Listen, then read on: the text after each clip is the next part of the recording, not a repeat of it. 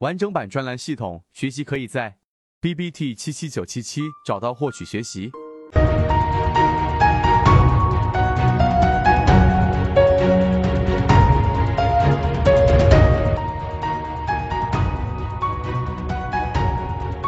首先，我们要知道顶分型。一个顶分型之所以会成立，那我们带着大家一起走一遍。一个顶分型之所以会成立，一定是卖的分力最终战胜了买的分力，而在其中分力有三次的努力啊。我们来简单的画一个啊顶分型，对吧？我们简单的画一下，大致情况就是这样子。那么我们来看。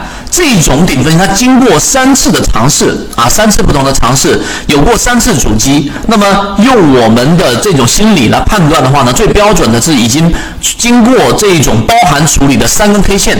第一根 K 线的高点是我们说被卖分力阻击后出现回落，这一个回落出现在第一根 K 线的上影部上影线部分。所以在这个地方上，举个例子，这里面有一根上影线，这是第一根 K 线。那这地方就是我们说一个多空。的这一种争斗，那么这根上影线的长短，它显示出来的是空方的力量与多方力量的一个举主击，那么空方的力量是获胜的。那么出现第一根 K 线上上影线部分和第二根 K 线的下影线部分，第二根 K 线下影线的部分，这个是第二根 K 线下影线的部分。那么在第二根 K 线，在第二根 K 线出现一个更高的高点，在这个地方上出现一个更高的高点。那么这种情况之下，这一个高点显然与第一根 K 线的高点中出现了买的分力，也就是说，在这一个 K 线上，实际上是有多的力量往上推动，它才会创出比前面这个 K 线的高点更高的。那么一定在小级别上出现一定的力度背驰啊，小级别上出现一个力度背驰，至少形成了第二根 K 线的上影线部分。那么这一个部分上影线部分，大家能不能理解？你可以重复听我前面的那一段描述，就相当于在这个。地方形成一个上影线，是因为在小级别上形成了一个背驰，那么最终多的力量把它往上推了，推出了一个高点。那么第三根 K 线呢，会继续的再进行一次买的分力的一个攻击。那么，但在这个攻击完全被卖的分力击败，所以从而它不能再形成一个新的高点。这个地方是一个买力，但是空方的力量会更强，最终在这一个我们所说第三根 K 线的高点没有办法创出新高。这就是我们所说的三根 K 线在小级别上大致上可能就在这个地方出现了第一种或者第二类的这一种卖点的一个走势，也就是说出现过主击，但是没有办法形成一个高点。由刚才我。们这一段描述一个顶分型的出现，就如同一个中枢，就是一个中枢。那么经过一个三次反复的心理较量，那么最终这个中枢用的是一个。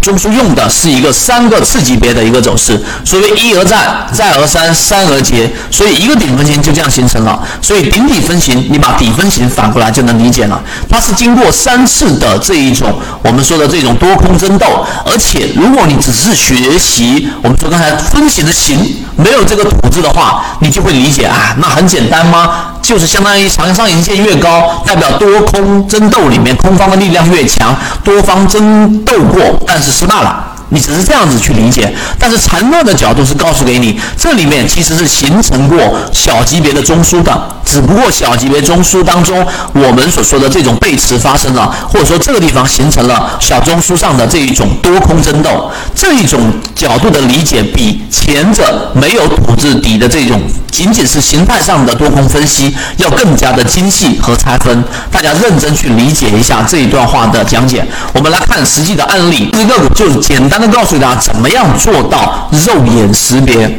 我们先看前面这个地方，我一直给大家去讲过中轴，大家还记不记得？我连续性在很多例行进化课当中都去强调过中轴的作用性。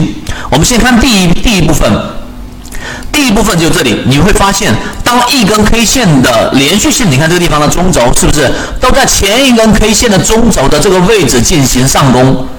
看到了吗？要不就是一开盘就在前一根 K 线的中轴以上，要不呢，它就是在我们所中轴以下附近，然后盘中突破了中轴以上，那么形成这一种很明显的向上的一个这种序列。那么它实际上在小级别上的拆分，你一定要去理解这个发生了什么。那么实际上就是在小级别上不断的形成了小级别中枢的什么这一种扩张，看到了没有？形成了一个趋势，并且是没有重叠的。你这样子去理解这一段时间的 K 线，你自然就明白了。就明白了为什么我强调中轴那么重要，实际上是小级别不断的上移，才形成了这样的一种走势。那么第二个情况，我要让大家去看呢，就像这个地方的一个顶分型。那这个地方的顶分型呢，其实你会发现前面这里包含关系了，我就不去做这个拆分了。那在第三根 K 线，就是顶分型的第三根 K 线，在右边这个地方上，它一开盘就在中轴之下。那么这种就是一种明显的弱势表现。有人想说，会不会这里面有反抽上去？就还是我们前面关于预测那一个角度的讲解，它后期走出来了，我们再在小级别上去回补。但是从它开盘就已经在中轴以下了，那么实际上就在后期的这个第三根 K 线的顶分型的这个位置，就果断的要把重仓位买出来，或者把股票给卖掉。因为后面想想看，你不卖掉，它直接给你达到百分之三四十，甚至百分之五十。这个不是事后的，就包括我们现在的这种操作也是一样。这种就是我们说在顶分型上的背后的一个是逻辑上的理解，一个是小级别拆分上的理解。所以你记住，如果这些记不住，你就记住，当它在中轴之下的时候，那绝对就是要先出拉的。这个后面我在讲游资怎么打板的时候也是一样的道理。基本上打板课在每天两点半之后，在连续看快要封板的这个位置。哎，抢进去了。那么到第二天，如果开盘是在零轴以下的，或者三个点以下的，就属于弱势了。他们就直接合按钮，就不用去考虑，哪怕后面又拉涨停板，都不是在我们的操作范围之内。其实就是异曲同工的，它只不过用一分钟级别的这种角度去理解。这是第二块，我要让大家去明白的。第三块就是我们所说的这个位置。那看到了没有？这里面连续三个涨停板之后，这一个顶分型的第三个 K 线依旧是在中轴之下开盘的。